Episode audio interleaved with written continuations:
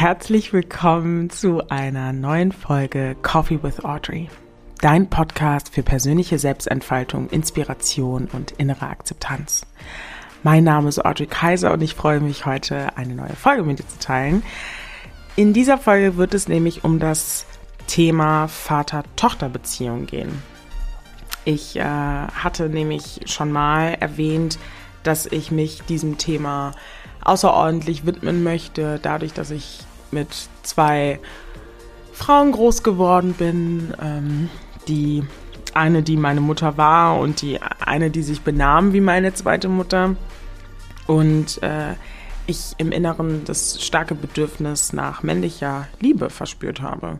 Das realisiere ich aber tatsächlich erst durch mein, ja, ich würde mal sagen, mh, mm, Erwachsenenalter, sage ich jetzt. Ich hatte eher als kleines Kind das starke Bedürfnis und das starke Gefühl, ähm, das alles zu verstehen und auf diese großen Fragen, warum Papa denn nicht da ist, gab es immer so, ja, ausweichende Erklärungen, die man versucht, kindgerecht zu verpacken. Und die Tatsache, dass man mit keiner männlichen Bezugsperson groß geworden ist, ähm, hat man immer wieder das Gefühl, dass mit einem etwas nicht stimmt. Also ich bin der festen Überzeugung, dass sowohl die weibliche Energie als auch die männliche Energie eine essentielle Rolle spielt in dem Großwerden eines Menschen. Und wenn du immer wieder das Gefühl hast, hm, ich eck an und ich habe so viel Wut in mir, die ich gar nicht richtig kanalisieren und verstehen kann, dann kommt oder ploppt irgendwann mal der Moment auf, an dem du merkst, okay, ich habe auch nur die eine Seite, zu der ich aufschauen kann. Und in dem Beispiel war es halt nur meine Mutter. Und die Gefühle, die dann von meiner Mutter aus herkamen bezüglich meines Vaters, waren sehr wütend. Also sie war sehr krank. Sie war lange, lange Zeit sehr, sehr krank.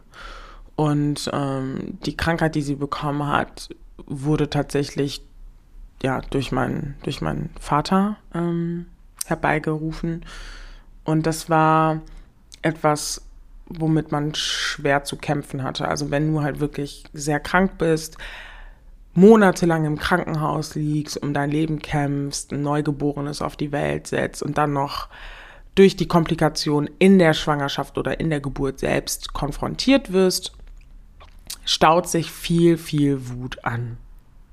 Und das habe ich relativ stark gespürt, als ich mit ihr groß geworden bin, mit meiner Mama. Ähm, sie hat kein allzu böses Blut vergossen meinem Vater gegenüber. Aber ich habe es trotzdem gespürt. Energie lügt halt nicht, ne? So.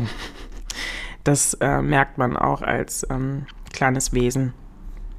Und wenn ich da mit meinen Freundinnen relativ oft ähm, unterwegs war und ich die zu Hause besucht habe und der Vater tatsächlich da war, dann habe ich immer ein Bedürfnis nach Punkt, Punkt, Punkt gehabt.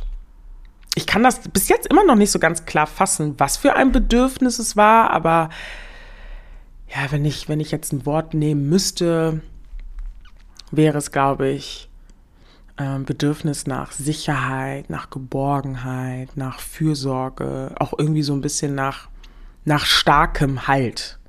Also meine Mutter ist schon eine sehr starke Persönlichkeit. Sie ist auch eine, eine energetische Wucht, das meine ich gar nicht.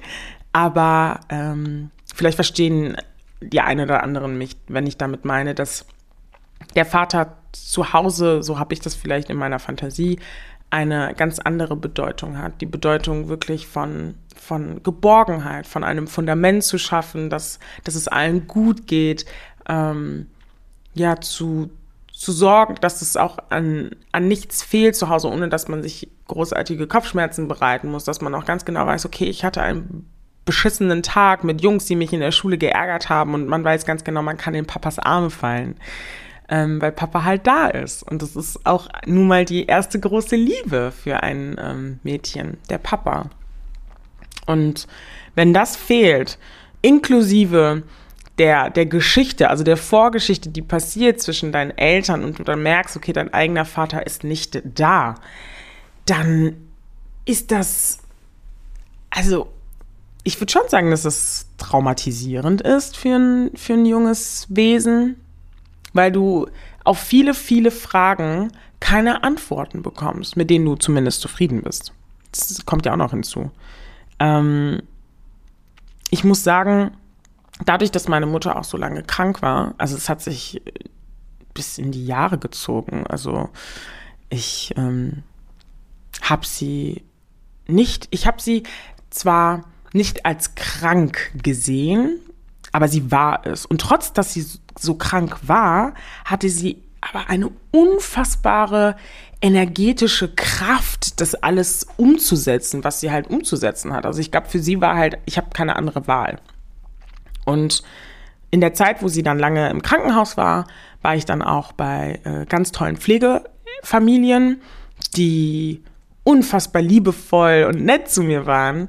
Und da eben auch eine Vaterrolle vorhanden war und ich dann wirklich gespürt habe, aha, okay, so sieht es aus, wenn Mama und Papa zusammen sind und aha, so sieht es aus, wenn Mama und Papa mit den äh, Kindern alle am Essenstisch sitzen und gemeinsam Zeit miteinander verbringen und Ausflüge machen.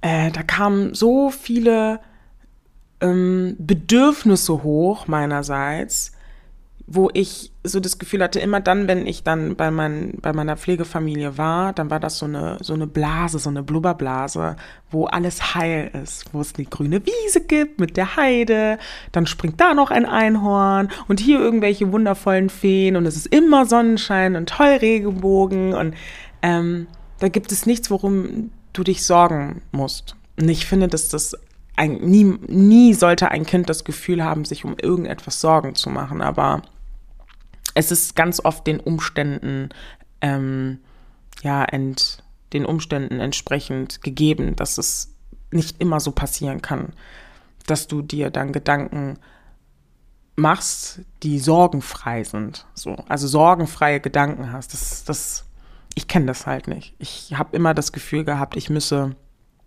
sehr früh sehr reif werden, sehr früh in zu großen Schuhen stehen, um für andere zu sorgen, für meine Mutter zu sorgen und da zu sein. Ähm ja, und diese projizierende Wut, die meine Mutter dann auf meinen Vater hatte, dadurch, dass er sie angesteckt hat mit, mit dem, was sie hatte und ähm, allein gelassen wurde mit einem Neugeborenen. Und wenn du das dann nicht verarbeitest, dann kommst du nicht drum herum, und filterst das, also nein, eigentlich filterst du das ja gar nicht. Du, du leitest das ungefiltert an dein Kind weiter und dein Kind glaubt eins zu eins das, was du sagst. Und als ich dann klein war, da habe ich ähm, mich, ich kann mich noch echt erinnern, wie ich mich in meinen Geschichten versteckt habe. Also äh, war, mir immer wieder Ausreden gesucht habe, warum der Papa nicht da ist sowas wie der Papa ist jetzt Astronaut und muss die Welt retten oder der Papa ist Soldat und muss die Welt retten. Also es hatte immer was mit, er muss die Welt retten und deswegen ist er nicht da. So, das war immer so für mich die, die Schlussfolgerung. Der Papa ist nicht da, weil er mich nicht liebt. Der Papa ist halt da, äh, also der Papa ist nicht da, weil er auf einer ganz weiteren, größeren Mission ist. Und zwar für das Allgemeinwohl da zu sein interessant, jetzt, äh, wo ich das jetzt gerade so laut ausspreche, was das ähm, mit mir tatsächlich auch macht. So dieses Gefühl von, ähm, naja, er, er muss das halt tun. Und das waren immer dann halt Entschuldigungen. Man als, als Kind äh, suchst du halt immer Rechtfertigungen für das Verhalten ähm, deiner Eltern. Und manchmal passiert es dann auch, dass du das Gefühl hast, es liegt halt an dir.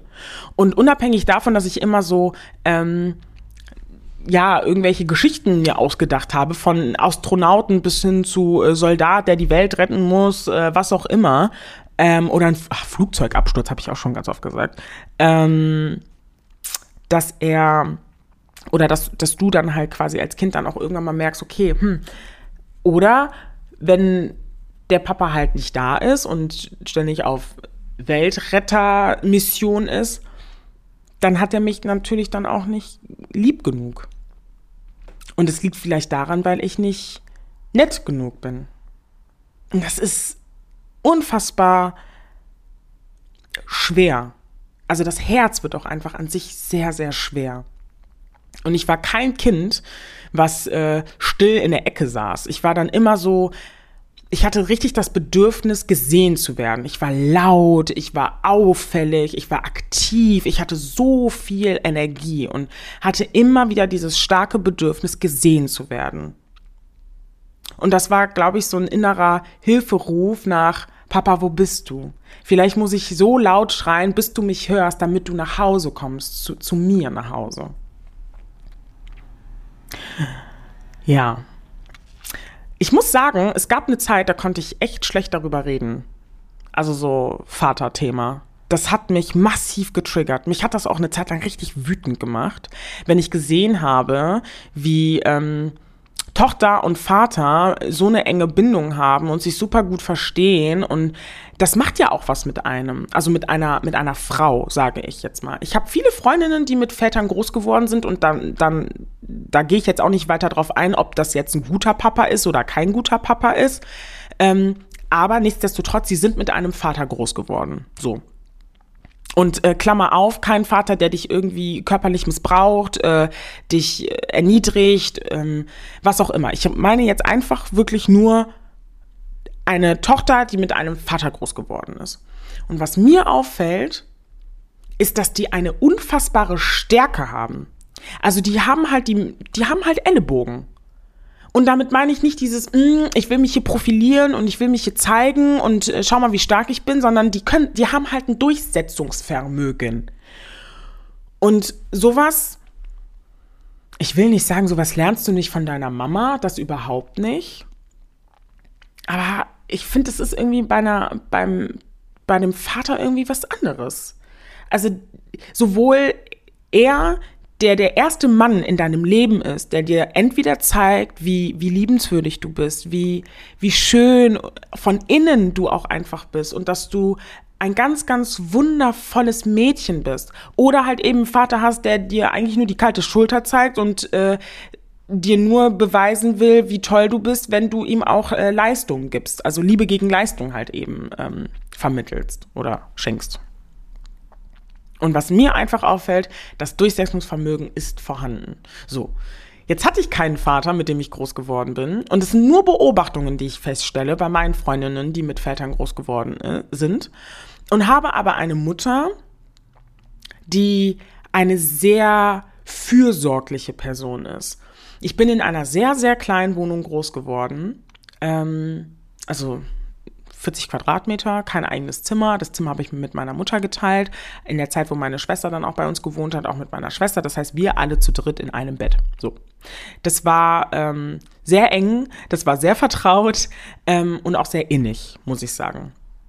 Nichtsdestotrotz ist es aber umso wichtiger, seinen eigenen Rückzugsort zu haben. Wenn du aber eine Mutter hast, die dir immer wieder sagt, ähm, mein Zuhause ist dein Zuhause. Auf jegliche Art von Menschen, die Freunde, Bekannte, was auch immer. Meine Freundinnen, die haben sich auch immer wohl zu Hause gefühlt.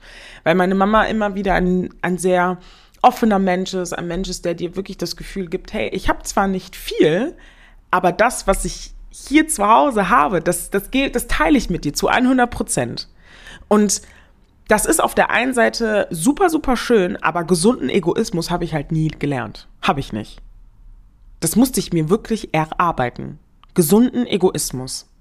Zu sagen, nee, das sind meine Bedürfnisse, für diese Bedürfnisse stehe ich, Punkt, Ende aus. Jetzt als erwachsene, junge Frau, die selbst Mutter ist, durch die Therapie, durch Coachings, durch 1 und 1 Readings, durch Human Design Charts und Astrologie Charts, die ich in mir trage, weiß ich, wie wichtig es ist, seine eigenen Grenzen und seine eigenen Bedürfnisse nach vorne zu stellen, um auch sein, sein Glas gefüllt nach außen zu tragen. Das habe ich aber nicht zu Hause gelernt. Und ich, also ich lehne mich jetzt mal ganz weit aus dem Fenster und glaube, dass das eine Eigenschaft ist, die man auch viel vom Papa lernt. Also es ist, glaube ich, so meine, meine Assoziation, meine, meine Art der Dinge, dass du halt einfach lernst, auch da einen klaren Cut zu setzen und Nein zu sagen und ähm, ja, dass du, dass du halt einfach lernst, dass Selbstbewusstsein super, super wichtig ist. Ich weiß nicht, irgendwie habe ich das, irgendwie habe ich das Gefühl, das ist so männliche Energie. Ja, keine Ahnung, vielleicht laber ich auch gerade nur Scheiße. Aber das ist, das ist so das, was ich so ein bisschen im Gefühl habe.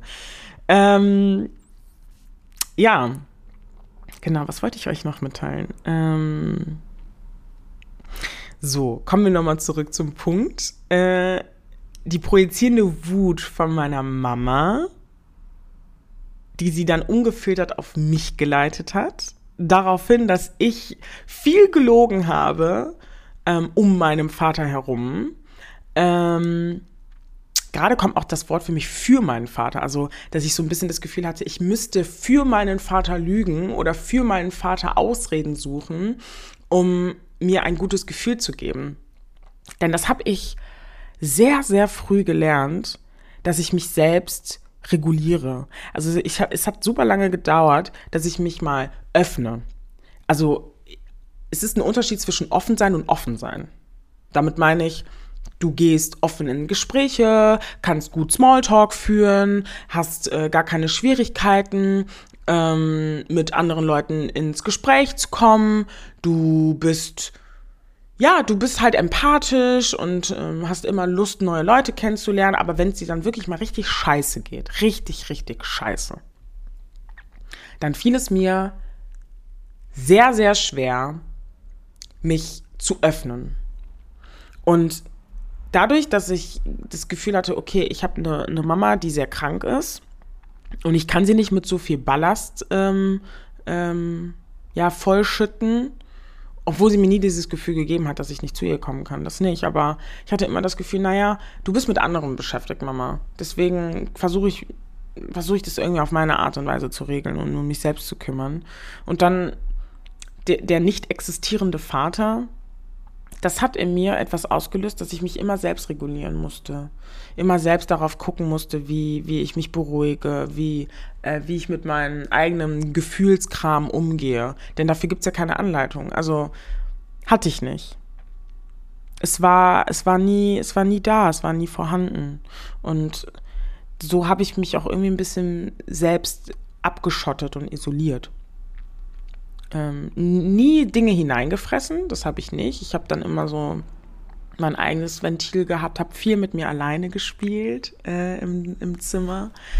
Ähm, viele Rollenspiele hatte ich. Ich habe mich dann immer in meine Fantasiewelt äh, versteckt, so die meine gesunde heile Bubble, die es gibt mit ähm, einer einer gesunden Mama, mit einem existierenden Papa, mit anderen kleinen Geschwistern, die ich habe, ähm, denen es allen gut geht und wir uns um nichts Sorgen machen müssen. Mm, und da habe ich ganz lange drin verweilt. So, das war so mein Rückzugsort, das war mein sicherer Hafen, genau, es war mein sicherer Hafen. Und das tat mir sehr gut, aber ähm, auf Dauer, jetzt, also ich würde jetzt sagen, bis vor, äh, ja, bis vor ja, ja, bis vor drei, vier, ja, lass es vier, fünf Jahre sein, ähm, merkst du, dass du dann so eine innere Anspannung hast. Und die habe ich, bevor ich mich wirklich mit Persönlichkeitsentwicklung be beschäftigt habe, habe ich das gar nicht richtig, also wahrgenommen. Genau. Es war schon immer da, aber ich habe nicht richtig wahrgenommen, woher dann so diese angestaugte Wut kommt und diese Kurzschlussreaktion, also diese kurze Zündschnur, die dann da war. Das habe ich nie wirklich verstanden. Und die ungefilterte Adaption der Wut meiner Mutter hat dafür gesorgt, dass ich einen ganz anderen Filter auf meiner Brille hatte, wie ich die Welt sehe. Ich habe sie nicht als ungerecht gesehen, das nicht. Dafür hatte meine Mutter einfach zu viel Liebe, um äh, ja, um auch nur ansatzweise mir das Gefühl zu geben, ach, die Welt ist ungerecht. Das nicht, das hat sie nie gesagt. Sie hat halt gesagt, du als schwarzes Mädchen, du musst immer doppelt so hart kämpfen. Das ist nochmal eine ganz andere Schublade. Die öffne ich vielleicht an einer anderen Stelle. Aber ähm, das war eine ganz andere Brille, die ich zu der Zeit hatte. Dieses Gefühl, du bist halt alleine. Du hast zwar ganz viel Liebe in dir und du hast auch ganz viel ähm, Liebe zu geben, aber es wird niemals der Punkt kommen, an dem du mh, mm, das Gefühl hast, dass du genauso zurückgeliebt wirst. Und ich habe nie verstanden, auf wen das bezogen war. Ja, und das war auf äh, männliche Bezugsperson bezogen. Also, dass ich auch Ex-Freunde hatte, die, wo ich das Gefühl hatte, dass sie mich nicht wirklich so wertgeschätzt haben, dass sie eher so ein bisschen das mit mir gemacht haben, was sie wollten und ich so es über mich ergehen lassen habe, weil ich ansatzweise das, was ich dann von den männlichen Menschen bekommen habe, dann aufsaugen wollte, regelrecht aufsaugen wollte, egal wie verletzend das war. Und ich hatte wirklich lang genug und oft genug schmerzhafte Partnerschaften, ähm, wo ich dieses Gefühl hatte, naja, okay, aber du hast es ja auch nicht, also anders verdient, glaube ich, Audrey. Wenn, so, also, wenn sogar dein eigener Vater nicht in der, in der Lage dazu ist, bei dir zu bleiben, wie kannst du dann auf die Idee kommen, dass irgendein wildfremder Mann sich dann in dich verliebt, dich nicht verletzt, dir nicht das Herz aus der Brust reißt und dich aufrichtig, ähm, ja, auf Augenhöhe betrachtet, liebt und respektiert? Das war ganz lange mein Glaubenssatz, muss ich sagen. So dass ich das, dass ich das halt auch nicht verdient habe, aufrichtig, ehrlich, wahrhaftig geliebt zu werden. Da war diese, Vater-Tochter-Wunde noch so groß das, und noch so, so präsent mit dem, mit dem Aspekt von dem Unbewusstsein, womit du dann bist, bevor du dich dann wirklich auch mit dir beschäftigst, da, dass ich immer gedacht habe, naja, du hast es halt auch nicht, also du, du hast auch nichts anderes verdient. Ähm, ja, und die, die Tatsache, dass das dann so geschehen ist, hatte auch die Folge dazu, dass ich mich immer so überangepasst habe. Also, wenn Männern, also wenn Männer mir oftmals das Herz brachen, gab ich immer wieder aufs Neue neue Chancen, weil ich dachte, dass es das Einzige wäre, was ich nun mal verdiene. Ja. Und seit ich dann angefangen habe in der Therapie, das Thema zu behandeln, ähm, weil ich davor immer den, den Deckel auf dem Topf hatte und ich immer so dachte, ach, ist total überbewertet, brauche ich nicht. Also wenn ich jetzt die letzten 24 Jahre ohne meinen Vater gelebt habe, geschafft habe, eine ansatzweise nette, liebevolle, selbstbewusste, empathische, äh, mitfühlende Frau zu sein, dann brauche ich jetzt auch nicht irgendwie zu meinen, die Büchse der Pandora zu öffnen und ähm, da irgendwie, Scheiß, irgendwie die Scheiße rauszukramen. Aber so einfach ist das halt nicht, ne, mit äh, Persönlichkeitsentwicklung. Also, wenn du dich schon dafür entscheidest, dich mit dir selbst zu befassen, deinen ganzen Scheiß zu heilen, der in der Vergangenheit passiert ist, dann hast du, dann, also du, du kommst nicht dran vorbei. Dann dieses Thema, das Thema Vater-Tochter-Beziehung, mal aufzumachen und mal da reinzufühlen und zu gucken, was da alles drin ist. Denn das, was ich eher gemacht habe, war mehrere Kartons, wo Vater-Tochter-Bindung steht, in irgendwelchen Ecken in meinem inneren Tempel zu verstauen und dann irgendwie zu glauben, dass sich das schon von alleine löst. Ja, sorry, aber echt nicht, Audrey. Also.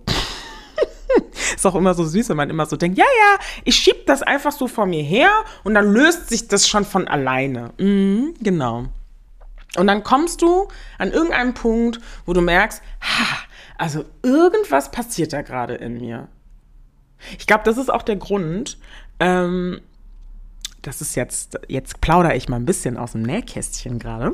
Ähm, Samuel ist ja jetzt schon demnächst acht. Und ich bin nicht davon abgeneigt, ein zweites Kind zu bekommen.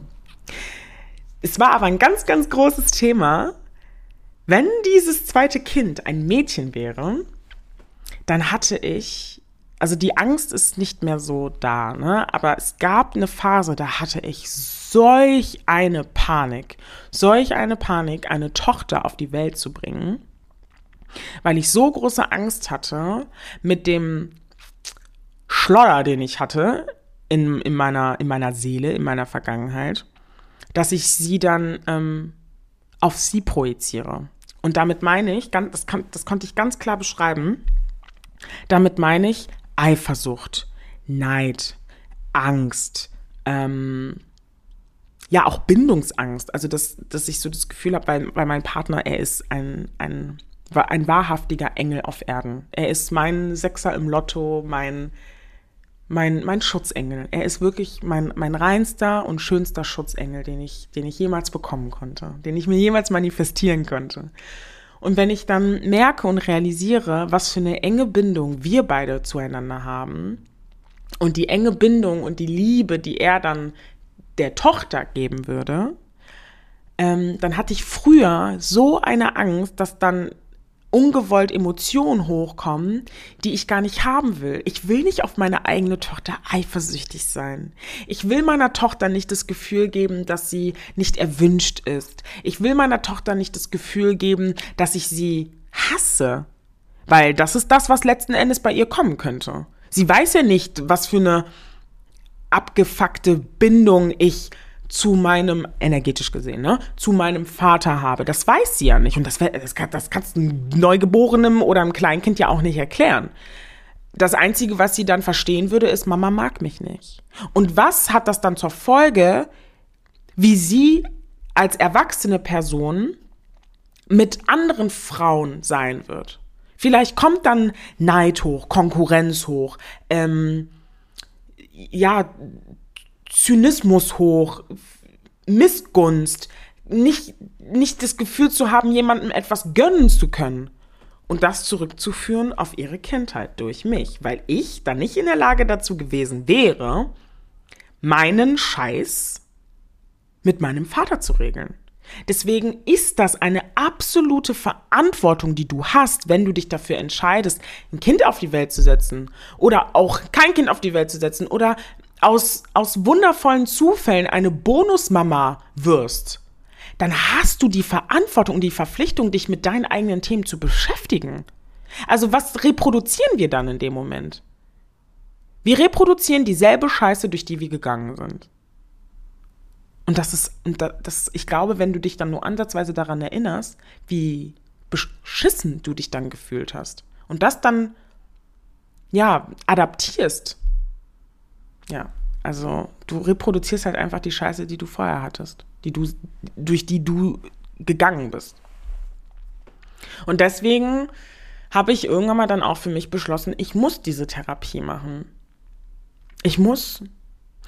Ähm, unabhängig davon, dass, dass ich dann auch wusste, ne, wenn, wenn es dann dazu kommt, dass ich dann eine Tochter hätte oder so, dann will ich mit einem so reinen Herzen da reingehen, ähm, und das reine Herz beinhaltet dann auch keine Angst davor zu haben, was für Gefühle hochkommen, sondern wenn Gefühle dann hochkommen, auch wenn es Gefühle der Angst ist, dass ich dann ganz genau weiß, wie ich damit umgehen kann und dass ich nicht voll vor vollendeten Tatsachen da stehe, mh, mm, voller Angst und ich dadurch keine gesunde Bindung führen kann. Die Bindung, die ich zu Samuel habe, die ist undurchtrennbar. Also das, was ich mit ihm erlebt habe, mal davon abgesehen, dass jede Beziehung auch zu dem Kind unterschiedlich ist und dass auch jedes Kind unterschiedlich ist, aber die, die Bindung, die ich zu Samuel habe, die ist so kostbar, die ist so innig, die ist so rein und so sanft und so lustig, dass ich mir doch wünschen würde, dass ich das ja auch mit meinen anderen Kindern hätte.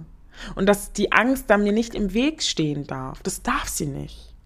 Damit zerstört damit zerstört es so viel, so viel Potenzial wird zerstört, so viel Kraft und Macht auf eine ganz positive Art und Weise wird dadurch zerstört, wenn man sich nicht damit auseinandersetzt. Und deswegen habe ich gesagt, okay, ähm, das wird oder muss ein Thema in der Therapie sein. Das, das Vater-Tochter-Thema. Und ähm, ich weiß nicht, ob ich das schon mal gesagt habe, aber ich liebe meine Therapeutin. Sie merkt nämlich, dass ich sehr, ein sehr wissensdürstiger Mensch bin und dass sie mir ähm, durch ihre Erfahrungen und ihre Erkenntnissen aus dem Studium oder aus der Praxis mir immer so viel mitgeben kann. Und dann erklärt sie mir so ein paar Experimente oder ähm, Studien oder empfiehlt mir auch viele Bücher, die ich dann immer aufsauge wie ein Schwamm. Also ich liebe Wissen, ich liebe es, mich in Dinge zu vertiefen. Und ähm, als es dann darum ging, in einer Stunde mal, ja, als sie mich gefragt hat, wie es mir so geht und ich ihr dann gesagt habe, dass da so, so Themen oder Gefühle hochploppen, die ich ja jetzt gerade mit euch äh, ja, thematisiere, mm, hatte sie mir empfohlen ähm, oder mir erstmal ganz klar gesagt, das war, das war, also da war sie sehr, sehr klar. Sie sagte, kein Baby der Welt trägt Schuld daran, einen fehlenden Elternteil zu besitzen.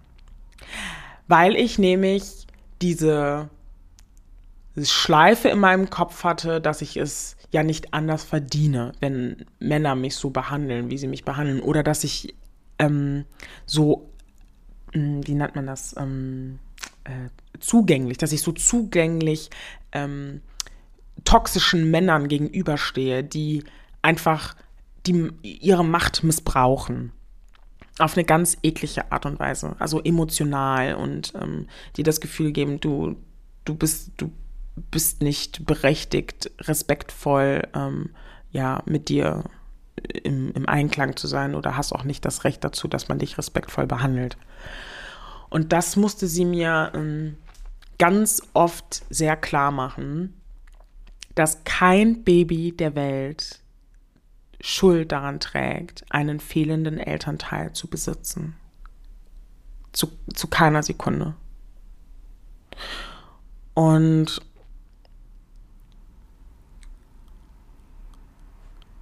ich war zu dem Zeitpunkt, muss ich sagen, sehr, ja, sehr verletzlich, weil dann dieses Thema immer höher in, mein, in meinem, vom, vom Unterbewusstsein, in meinem Bewusstsein stieg, dieses Vater-Tochter-Thema immer höher stieg und ich dem kaum ausweichen konnte ich konnte dem kaum ausweichen. Dann war nur noch der Fokus, weißt du, ich stehe dann an der Bahnhaltestelle, dann sehe ein Plakat von Vater und Tochter, wie die sich da auf der Wiese in den Arm nehmen und dann äh, drumherum sich wirbeln, wo ich mir so denke, so, ey, Universum, du kannst mich mal sowas von.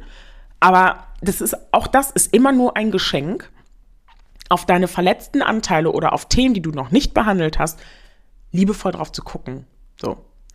Und als ich dann anfing in der Therapie dann immer häufiger darüber zu reden, habe ich relativ, ja, relativ langsam, ne? Also relativ langsam nachvollziehen können, ähm, dass dieser, das, also ich sage das jetzt sehr überspitzt, ne? Ähm, mit fetten, fetten, fetten Anführungsstrichen, dass sein kranker Liebesbeweis das eigene Kind zu verlassen, seine Inkompetenz dargestellt hat und es für ihn einfach der leichtere Weg war.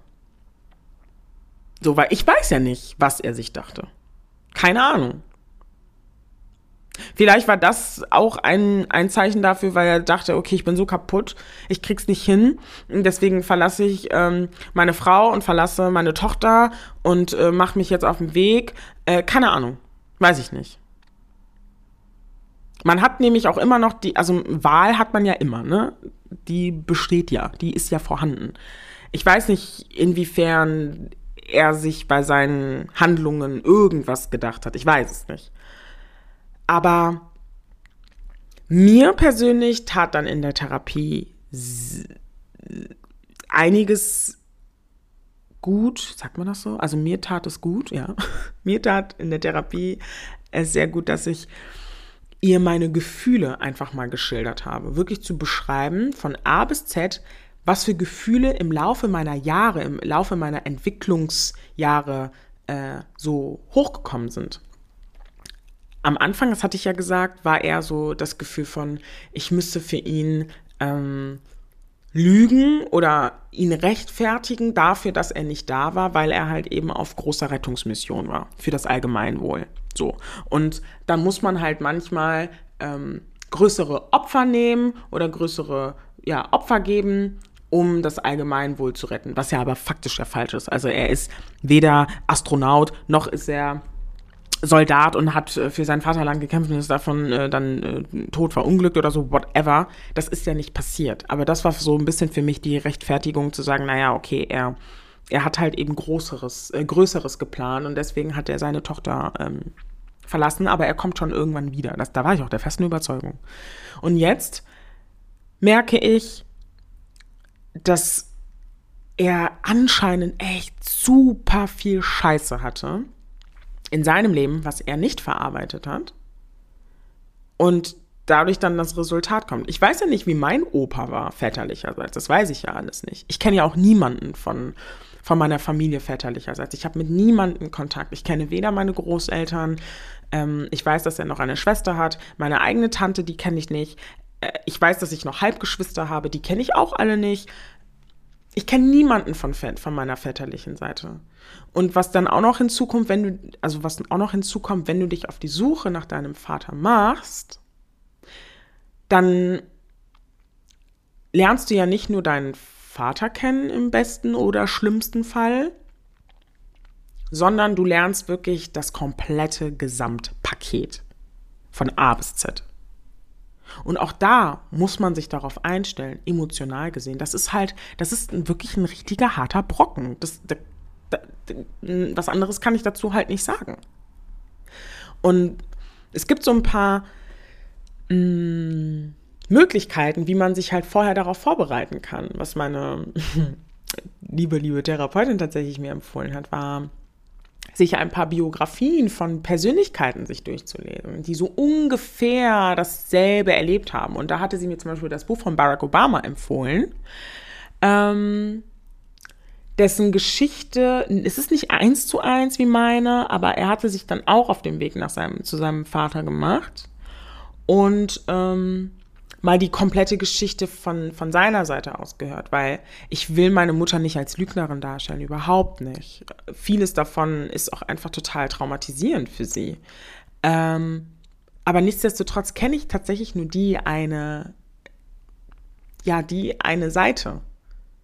Und es ist auch wichtig zu, zu, zu hören, was, was die andere Seite zu, zu sagen hat. Also nicht wichtig, wichtig, aber um das Ganze mal so ein bisschen zu verstehen, um mal ein bisschen Klarheit zu schaffen, wie, wie, wie du dann dazu stehst und also du selbst als Betroffene dann, ne?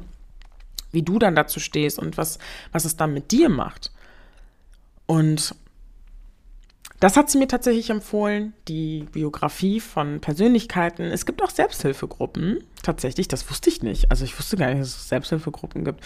Ähm, zum, zum Thema so äh, Scheidungskinder oder auch äh, Menschen, die Kinder, die ohne ein weiteres Elternteil groß geworden sind. Dass man die Trauer auch zulassen kann. Denn meine angestaut verrückte Wut, die sich tief in meinen Nervenzellen verankert äh, haben, tauchen immer seltener auf. Weil ich sensibler auf meine Gefühle eingehe und nicht das Gefühl habe, mich jetzt zusammenreißen zu müssen, wie ich es früher als Kind immer dachte. So, und das macht was mit einem. Und selbst wenn ich mich jetzt dafür entscheide, äh, mich auf die Suche nach ihm zu machen, ähm, ihn, ja, ich sag mal, mh, mm, ihn damit konfrontiere, genau. Das Wort hat mir gefehlt. Ihn darauf konfrontiere und ich ohne Erwartung in das mögliche Gespräch mit ihm gehe, dann habe ich schon einen so großen Mehrwert für mich geleistet. Denn ich entscheide mich dafür, dass ich beginne, wieder die Rolle in meinem Leben zu spielen und nicht mehr ständig die Rolle in dem Leben einer anderen Person zu sein. Denn dann entscheide ich mich für mich. Ich entscheide mich für mich. Und das ist das Wichtigste an der Sache. Ich weiß nicht, wie es dir damit geht, ob du mit deinem Vater groß geworden bist oder nicht, ob du vielleicht auch mit keiner Mutter groß geworden bist oder ähm, nur mit Pflegeeltern groß geworden bist und das für dich eine, ähm, ne, ne, ich sag mal, Herausforderung oder auch eine Reise sein wird, deine Identitätssuche mal anzugehen, dann darfst du dir immer vor Augen halten, dass du diese Reise, diese Suche nach, nach deinem weiteren Teil in dir für dich machst. Und dass das mögliche Gespräch, was dann dabei rauskommt, unter deinen Voraussetzungen machst. Dass du dich dann nicht irgendwie unterbuttern oder klein halten wirst. Weil, also das Einzige, was ich weiß, ist, dass er gerade in, in der Nähe von Washington lebt. Das ist so der allerletzte Stand, aber der ist auch schon Ewigkeiten her, dieser Stand, von dem ich weiß. Und dass ich ähm, ganz bestimmt nicht dann auf die Idee komme, ich äh, buche mir ein Flugticket und fliege dann dahin. Klar, könnte ich auch machen. Aber da merke ich zum Beispiel, ich möchte mich ja auch irgendwie selbst schützen und ähm, mich darauf emotional einstellen, was da auf mich zukommt. Und ich meine, mittlerweile leben, leben wir in einem sehr guten digitalen Zeitalter, wo es Zoom und äh, FaceTime und ähm, Telefon gibt, wo man das auch so rüber äh, klären kann. Und diese, ja, und dieser, dieser Weg von ich rechtfertige alles, was passiert ist in meiner Kindheit, weil ich sonst anders nicht damit umgehen kann, zu ich bin dermaßen wütend und ich weiß nicht, äh, was ich mit dieser Wut veranstalten soll, bis hin zu ich bin bereit, diesen Emotionen, die ich, die ich trage, die ich in mir trage, offen gegenüberzustehen und herauszufinden, was das mit mir macht das kann echt ein langer Weg sein. Die Angst kann auch so groß sein, dass dir so richtig schwindelig wird. Aber halte dir immer vor Augen, zumindest tue ich das, halte dir immer vor Augen und erinnere dich daran, für wen du das alles machst. Du machst es für dich. Du entfesselst, du entfesselst dich. Du sorgst dafür, dass du beginnst, für dein Glück selbst verantwortlich zu sein. Für deinen Schmerz einen Weg zu finden, damit besser umzugehen. Egal wie es aussieht. Und ich habe auch, bevor ich die Therapie begonnen habe, habe ich tausende von Briefe geschrieben. Ich habe sie nicht abgeschickt, ich habe sie geschrieben und habe all meine Wut reingelassen, habe sie verbrannt. Ich habe Oh, was habe ich alles gemacht? Also auch manchmal noch, wenn ich wütend bin, dann drehe ich die Musik hier voll laut auf und, und schrei und tanze oder schreibe Tagebuch. Also für mich ist Tagebuchschreiben halt auch sehr, sehr heilsam. Ne? Aber egal wie das für dich aussieht, der Weg aus dem Schmerz heraus ist die Voraussetzung, dass du erst durch, den, durch diese Angst oder durch diesen Schmerz hineinführst. Erst da findest du die Erlösung, erst da findest du den Ausweg. Und ja, er kann lang sein, aber wie gesagt, erinnere dich, für wen du das alles machst. Denn das überwiegt letzten Endes.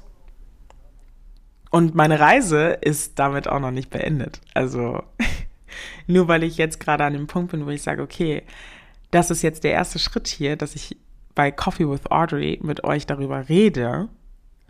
Und der der nächste Schritt war, dass ich mit meiner Therapeutin darüber rede.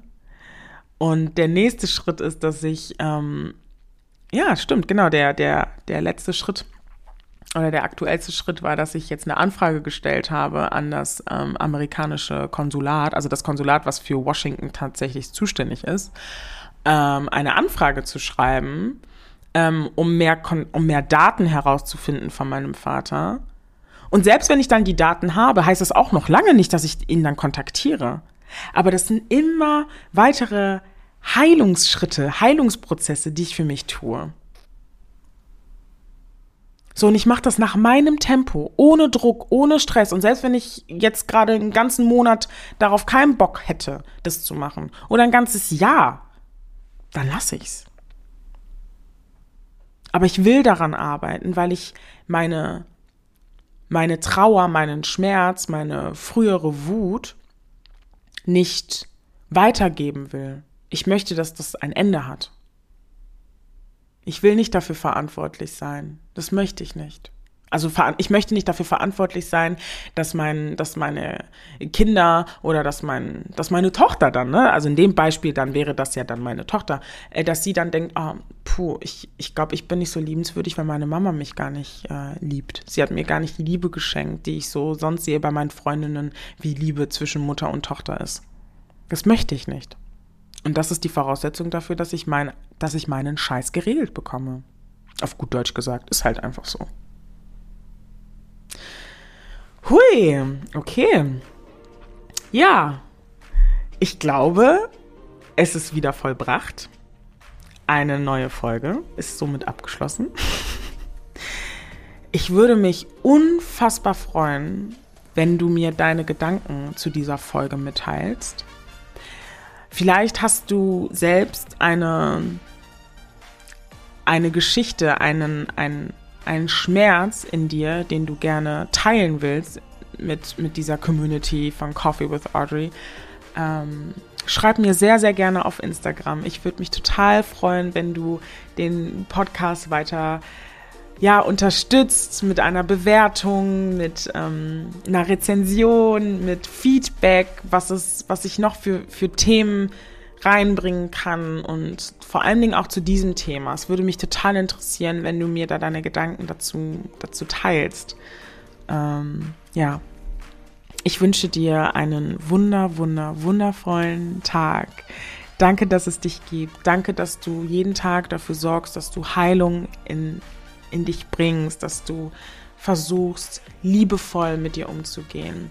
Danke, dass du dir die Zeit nimmst, darüber nachzudenken, wie du sein möchtest. Danke, dass du da bist. Danke einfach, dass du da bist. Wirklich. Es ist ein, es ist ein schönes Geschenk. Dankeschön. Nur Liebe für dich. Deine Audrey.